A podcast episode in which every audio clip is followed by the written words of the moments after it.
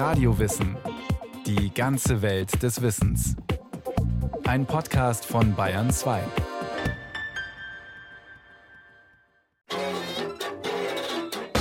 Umfragen zufolge glauben 95 Prozent der Professoren in den USA, ihre Arbeit besser zu machen als ihre Kollegen. Jeder vierte Student ist davon überzeugt, zum leistungsstärksten Prozent zu gehören. In Deutschland geben mehr als 70 Prozent der Bevölkerung an, überdurchschnittlich gut Auto zu fahren. Und fragt man Frauen und Männer nach ihrem jeweiligen Anteil an der gemeinsamen Hausarbeit, dann liegt die Gesamtsumme immer deutlich über 100 Prozent. Es liegt auf der Hand. Irgendjemand macht sich hier gewaltig etwas vor und glaubt am Ende seine Geschichte sogar selbst. Offenbar sind wir alle in der Lage, Erinnerungen, Absichten und Wünsche so lange zu filtern, bis sie ein scheinbar rundes Bild ergeben. Selbst offensichtliche Fakten mühelos so lang zu verdrehen, bis sie in unser Konzept passen. Wir bringen es sogar fertig, an Dinge zu glauben, von denen wir wissen, dass sie so nicht stimmen. Und die Mechanismen, denen wir dabei auf den Leim gehen, durchschaut niemand weniger als ausgerechnet wir selbst. Selbsttäuschung oder die Sehnsucht nach dem guten Leben. Die rationale Betrachtung eines irrationalen Phänomens. Erkenne dich selbst. Das müsste doch eigentlich ganz einfach sein. Schließlich kennt niemand das eigene Wesen besser als man selbst. So sollte man meinen. Und doch zeigt sich immer wieder, Selbsterkenntnis ist durchaus mühevoll.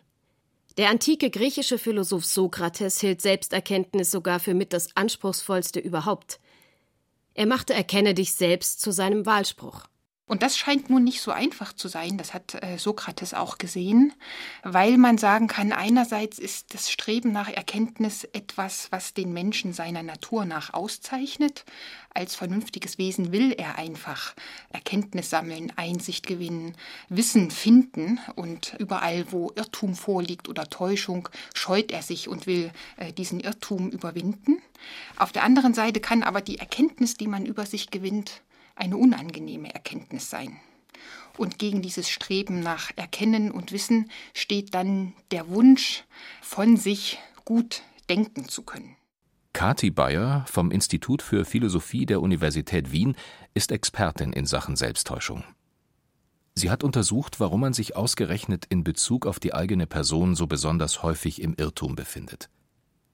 Die Erklärung der Philosophin der Wunsch, gut von sich denken zu können also der Wunsch, eine kompetente, kluge und moralisch integre Persönlichkeit zu sein, dieser Wunsch verträgt sich manchmal eben nur schlecht mit einer schonungslosen Suche nach Wahrheit und Erkenntnis.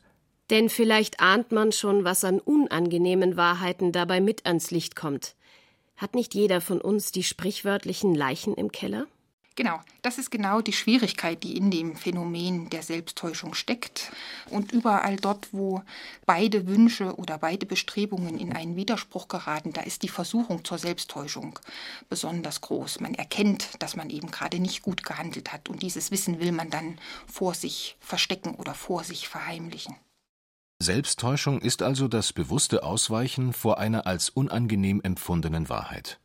Eine Wahrheit über sich selbst, über andere oder über die Welt. In jedem Fall eine Wahrheit, die das Ich in Beziehung zur Umwelt setzt. Selbsttäuschung ist also das sich Einreden einer Überzeugung, von der man doch irgendwie weiß, dass sie falsch ist. Von einer Person, die sich selbst täuscht, müsste man also in gewisser Weise sagen, sie hat eine Überzeugung und gleichzeitig auch das Gegenteil von dieser Überzeugung.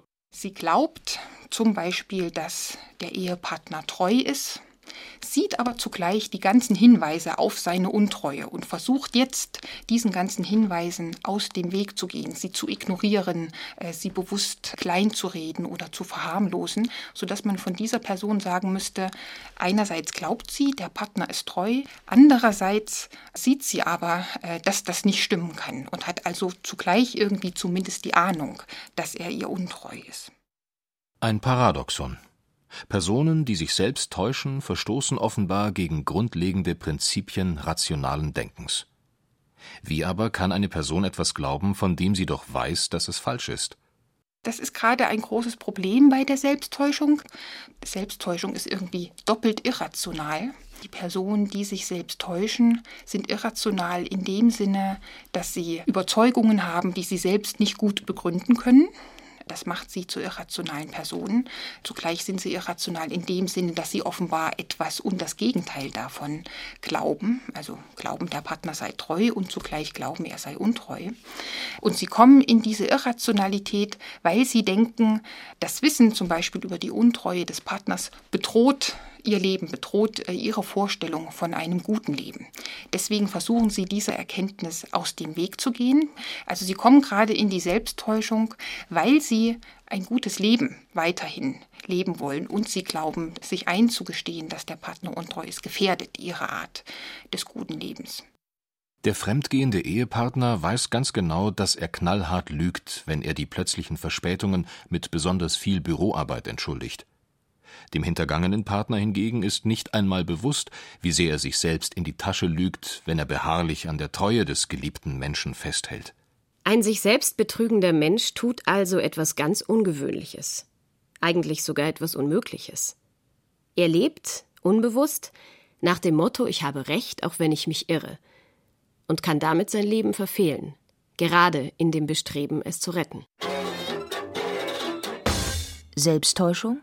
Oder ein gutes Gefühl und der Preis dafür über verzerrte Wahrnehmungen der Wirklichkeit. Selbsttäuschungen müssen nicht immer ein Hindernis für ein gutes Leben sein, sagen Psychologen. In geringer Dosierung erleichtern sie sogar den Alltag. Sie können so etwas sein wie eine Überlebensstrategie, sagt Professor Brigitte Bote vom Psychologischen Institut der Universität Zürich.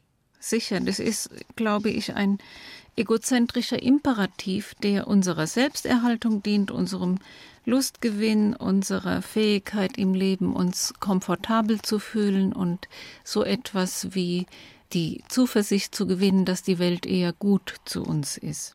Solange wir die Realität nicht vollkommen aus den Augen verlieren, sagt die Psychologin, ist gegen kleine Wahrnehmungskorrekturen nichts einzuwenden. Doch zwischen einer Illusion, die Auftrieb gibt, und einer handfesten Lebenslüge, die langfristig in eine Sackgasse führt, liegt manchmal nur ein schmaler Grat. Mein Job bringt mich um, aber mit einer Kündigung bringe ich mich erst recht in Teufelsküche. Ich esse fast nichts und nehme trotzdem andauernd zu. Ich bin total offen für eine neue Liebe, aber es gibt einfach keine passenden Männer. So harren Menschen mit einem Partner aus, dem sie schon lange nichts mehr zu sagen haben, geben ihr Geld für Diätratgeber aus und bleiben in stumpfsinnigen Jobs, weil sie tausend Gründe finden, gerade jetzt nicht zu kündigen. Selbstbetrüger verhüllen ihre persönlichen Schwächen und schützen sich vor der Kritik anderer. Doch warum tun sie das? Weil sie in bestimmten Situationen unbewusst noch immer von der kindlichen Überzeugung ausgehen, sich eine Welt schaffen zu können, die ihnen selbst genehm ist. Wir bringen es mit und es wird auch ganz intuitiv in der Sozialisation des Kindes, also im Zusammenleben mit seinen Eltern, gemeinsam gelebt. Also auf der einen Seite kommt das Kind auf die Welt und ist zunächst stark darauf angewiesen, das Gute für sich zu nehmen und dabei hat es keine andere Wahl, als nach seiner eigenen Bekömmlichkeit, nach seinem eigenen Genuss zu gehen. Es ist also sozusagen Mittelpunkt seiner eigenen Welt und es lernt die Welt über diese seine ganz eigenen Wünsche, Interessen, Triebe und Bedürfnisse kennen. Dabei wird es aber von Anfang an von den Eltern auch unterstützt, wenn die beispielsweise so in der Babysprache beim Füttern so etwas sagen, das schmeckt jetzt aber gut, ei, das tut ja meinem kleinen Peterchen so gut, dann unterstützen sie immer diesen eigentümlichen Eindruck, dass die Welt und die Menschen eigentlich für uns da sind.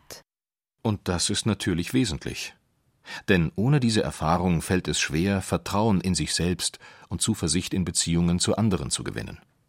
Aber es ist auch eine Haltung, die spätestens im Kindergarten und Schulalter Stück für Stück relativiert werden muss. Denn natürlich ist die Welt weder nur gut noch ausschließlich für uns da. Doch psychologisch gesehen kann ein Selbstbetrüger von genau dieser Illusion nicht lassen. Eine Illusion, die ihm im Babyalter die Ankunft auf der Welt mit einem herzlich willkommen verschönt hat. Doch von diesem Eindruck, dass die Welt unser eigener, ganz persönlicher Kosmos ist, davon nehmen wir offenbar widerwillig Abstand.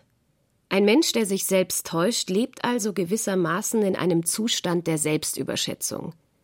Er hält sich in der Welt für bedeutender, als er tatsächlich ist. Er geht einer Allmachtsfantasie auf den Leim. Und dann tut dieser Mensch etwas sehr Naheliegendes, etwas, was alle Menschen in bestimmten Zusammenhängen immer wieder tun vermeiden, ausweichen und die Augen verschließen. Die Psychologin Brigitte Bote. Das geht ganz leicht. Also da kann man sich täglich dabei hundertfach beobachten. Auch miteinander tun wir dergleichen Dinge. Wir fragen nicht nach. Wir merken, an einer bestimmten Stelle entsteht Spannung. Dann lenke ich mich ab, dann fasse ich einen anderen Gedanken. Ein anderer, der sieht, wie eine Situation peinlich wird, entschärft sie, durch bagatellisierende, durch beschönigende Bemerkungen, durch Ausweichen, durch freundliches, ablenkendes Sprechen. Das tun wir die ganze Zeit. Selbsttäuschungen sind ein geschickt gewobenes Netz aus Vermeidung und Verdrängung. Auf der Flucht vor unangenehmen Offenbarungen wählen Menschen dann den Weg, der ihnen am wenigsten bedrohlich erscheint. Einen, der ihnen ermöglicht, alles beim Alten zu belassen. Und die Strategien, die wir dabei anwenden, sind ganz simpel. Wir kennen sie alle. Ich könnte über einen bestimmten Sachverhalt etwas wissen. Ich könnte einen bestimmten Verdacht, der mir nicht gefällt, etwa dass mein Ehepartner mir nicht treu ist, dem könnte ich sehr gut nachgehen. Ich tue es aber nicht, indem ich mich selber dazu veranlasse, bestimmte Dinge gar nicht genauer ins Auge zu fassen, gar nicht hinzuschauen, mich abzuwenden, Dinge, die ich prüfen könnte, die ich ansehen könnte, eben nicht zu prüfen und nicht anzusehen. Auf diese Weise entsteht so ein eigentümlicher, von mir selbst herbeigeführter Schwebezustand des scheinbaren Nichtwissens, in dem ich mir immer wieder sagen kann, es könnte doch auch zu meinen Gunsten ausgehen oder es könnte doch so aussehen, wie es zu meinen Gunsten aussehen sollte. Man lenkt also von einem unangenehmen Thema ab, verzichtet in wesentlichen Punkten auf Klärung, blockt Fragen ab, deren Beantwortung man fürchtet, weicht Auseinandersetzungen aus, indem man sie scherzhaft auf die leichte Schulter nimmt. Doch tatsächlich geht es teilweise um sehr schmerzhafte Einsichten. Zum Beispiel eine Person hat eine Reihe von frustrierenden Kündigungen hinter sich. Jetzt stünde die Überlegung im Raum, ob sie entlassen wurde, weil sie versagt hat. Aber die Person vermeidet es, sich die Aspekte der eigenen Geschichte vor Augen zu führen, die möglicherweise genau diesen Verdacht bestätigen würden. Stattdessen überlässt sie sich mit großer Ausführlichkeit in Details, die für feindliche Machenschaften gegen sie sprechen, für unglückliche Umstände, die von einer unverschuldeten Entlassung zur nächsten geführt haben. Hinweise von Arbeitgebern, kritische Nachfragen von Kollegen und Freunden weist sie entrüstet von sich. Eine solche Person verhält sich so, als ob sie die Realität einfach ausblenden könnte. Sie meidet alle Situationen, in denen sie mit ihren Schwächen konfrontiert werden könnte. Sie entwertet Kritik, indem sie ihre Kritiker lächerlich macht oder sie sogar beschimpft. Und in der Regel geschieht das nicht einmal bewusst. Solche Strategien laufen unbewusst ab. Die Psychologie hat gezeigt, dass Menschen sogar an Hypothesen festhalten, selbst wenn diese eindeutig widerlegt wurden. Und zwar umso verbissener, je schwächer ihr Selbstwertgefühl ausgeprägt ist. Man kann einer Person ihre Selbsttäuschung also gar nicht wirklich vorwerfen. Sie passiert sozusagen unabsichtlich. Menschen machen sich üblicherweise nicht klar, dass sie Themen ablocken, dass sie voreingenommen und selektiv wahrnehmen, dass sie sich durch Ironisieren einer Situation schützen. Brigitte Bote. Ja, dann komme ich in ein Hin und Her von gelten lassen oder nicht gelten lassen. Da braucht man wirklich oft Freunde, Mentoren, das können Eltern sein, aber auch gleichaltrige Personen, die bereit sind, mit mir zusammen ein Ding anzuschauen, zu untersuchen, kritisch zu prüfen. Und das ist natürlich nicht jedermanns Sache. Es kann aus nachvollziehbaren Gründen sinnvoll sein, eine Selbsttäuschung nicht zu entlarven, sei es, weil man sich von der Wahrheit überfordert fühlt, sei es, weil man bereits resigniert hat. Doch immer wenn der Leidensdruck besonders groß und der Wunsch nach Veränderung übermächtig werden, braucht es den unvoreingenommenen Blick von außen. Dann, so Professor Bote, sind Selbstkorrektur und Selbstveränderung durchaus möglich, zum Beispiel im Rahmen einer Therapie. Die Psychoanalyse hat von Anfang an, und es war sicherlich eine ganz wichtige und auch sehr folgenreiche Entdeckung, nennen wir es mal Entdeckung, sie hat jedenfalls von Anfang an damit gerechnet, dass Menschen in ihren Beziehungen einander Inszenierungen vorführen. Patienten tun das auch. Das heißt, der Therapeut stellt sich auf seinen Patienten so ein, dass er versucht, dessen Spiel mitzuspielen, mitzuleben, sozusagen als teilnehmender, engagierter Beobachter. Das Spiel könnte zum Beispiel so aussehen. Der Patient versucht dem Therapeuten seine Sicht der Dinge schmackhaft zu machen warum er innerhalb kürzester Zeit dreimal hintereinander von unterschiedlichen Arbeitgebern gekündigt wurde, gemobbt, hinters Licht geführt und einem neidischen Kollegen im Weg. Der Therapeut als geschulter Hörer lässt sich zunächst zum Komplizen machen. Man nennt es dann Gestalten und auch Annehmen der sogenannten Übertragung und dann diese Übertragung auch als gemeinsames Geschehen anzusprechen. Und dieses Ansprechen kann eine Aufklärung dahingehend sein, dass man anfängt nachzudenken über diese Art der Inszenierung. Das heißt, der Patient beginnt darüber nachzudenken, ob er möglicherweise nicht nur dem Therapeuten seine Version der Dinge verkaufen will, sondern auch sich selbst. Dann könnte Therapie etwas bewegen.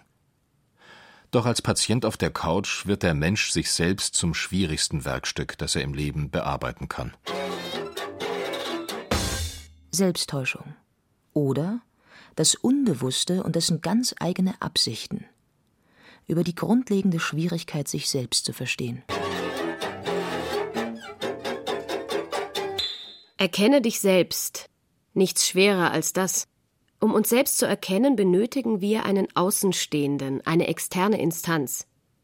Nur der Blick von außen macht es möglich, Korrekturen am eigenen Ich vorzunehmen. Was Therapeuten prinzipiell für machbar halten, sehen Neurobiologen manchmal etwas skeptischer. Gerhard Roth ist Professor für Verhaltensphysiologie und Direktor am Institut für Hirnforschung der Universität Bremen. Er hält die Chancen für Selbstveränderung grundsätzlich für gering. Das Unbewusste wird im Zweifel sagen, ist doch alles prima, jetzt hast du dich verändert, jetzt ist aber mal Schluss, sollen die anderen sich doch verändern. Das ist eben das kleine Kind in uns, das muss man ganz dramatisch so sehen und einem kleinen Kind zu sagen, du musst dich jetzt ändern, das ist relativ zwecklos. Gerhard Roth erforscht, warum Selbsterkenntnis so schwer ist. Warum Selbstbetrug die Regel ist und nicht die Ausnahme welche Mechanismen unsere Gedanken, Äußerungen und Gefühle bestimmen, und er stellt fest, was natürlich möglich ist, ist, dass andere einem sagen, das Auftreten, dieses unangenehme, dominante äh, Getue, also das müssen sie sich abgewöhnen oder sie müssen jetzt plötzlich pünktlicher oder fleißiger oder verlässlicher werden, irgendwas. Dann sind wir schockiert, weil wir das ja gar nicht vorher mitgekriegt haben. Und dann könnten wir in uns gehen, aber bevor wir das tun, machen wir erstmal was anderes, was viel einfacher ist. Wir geben den anderen die Schuld. Die haben ja gar nicht recht, sondern die wollen uns übel. Ich bin ja ein prima Kerl und der andere ist nur neidisch. Der Selbstreflexion sind sozusagen natürliche Grenzen gesetzt. Grenzen, die uns das eigene Unbewusste setzt. Unser bewusstes Selbstbildnis ist ja ein Produkt unseres Unbewussten. Und wir kommen jetzt in die paradoxe äh, Schwierigkeit, dass wir mit unserem Selbstbild gegen unser Selbstbild ankämpfen müssten. Das geht normalerweise gar nicht. Dann bin ich wie ein Schüler, der seine Klassenarbeit selber benoten soll. Es ist schwierig. Insofern muss man ganz realistisch sehen, die Möglichkeiten der Selbstverbesserung sind gering, weil es den externen Fehlermelder nicht gibt. Und den brauche ich, sonst geht das alles nicht. Kein Betrug ist so groß wie der Selbstbetrug. Bei Menschen natürlich, weiß der Hirnforscher. Tiere betrügen sich nicht selbst. Dass der Mensch es hingegen so leidenschaftlich und erfolgreich tun kann, liegt daran, dass sein Gehirn weit mehr als bei allen anderen Säugetieren ein gütliches Zusammenleben organisieren muss. An unsere Sozialität werden sehr viel höhere Ansprüche gestellt als an unsere nächsten biologischen Verwandten. Die können ruhig äh, ihr egozentrisches Gehabe weiterführen, das ist nicht so schlimm. Aber wir Menschen sind so besonders auf Sozialität geprägt, dass unser Gehirn unglaublich viel mehr Anstrengungen erledigen muss und deshalb kann so viel dabei schiefgehen. Deshalb sind wir so verwundbar. Deshalb ist die Bindungserfahrung so wichtig und dauert eben so lange. Kein anderes Lebewesen wird 20 Jahre lang sozialisiert, wie wir Menschen sozialisiert werden müssen. 20 Jahre Kindheit und noch immer nicht genug gelernt, um sich selbst erkennen zu können. Selbstverständlich können wir als kluge Selbstbeobachter so unsere Rückschlüsse ziehen, sagt Hirnforscher Ruth. Doch werden wir keinen objektiven Befund über unsere wahren Beweggründe erhalten. So muss jeder Versuch, die eigene Sichtweise zu hinterfragen und die wahren Motive für unser Verhalten zu ergründen, fast zwangsläufig scheitern. Und das ist nicht mal unsere Schuld. Denn naturgemäß kann niemand mit dem Bewusstsein ins Unbewusste dringen. Man kann natürlich über sich grübeln, kann überlegen, ja, war es denn nun meine Mutter oder war es das und jenes? Aber wie soll ich das überprüfen? Woher kommt meine Depression, woher kommen meine Ängste? Selbst wenn der Psychiater mir das sagt, ist das ja für mich, ich muss das glauben. Es hilft mir auch nichts. Wenn man anfängt, über die eigene Mutter nachzudenken und was die getan haben könnte, das kann gar nicht objektiv sein, weil man immer durch die Brille der eigenen Erfahrung guckt.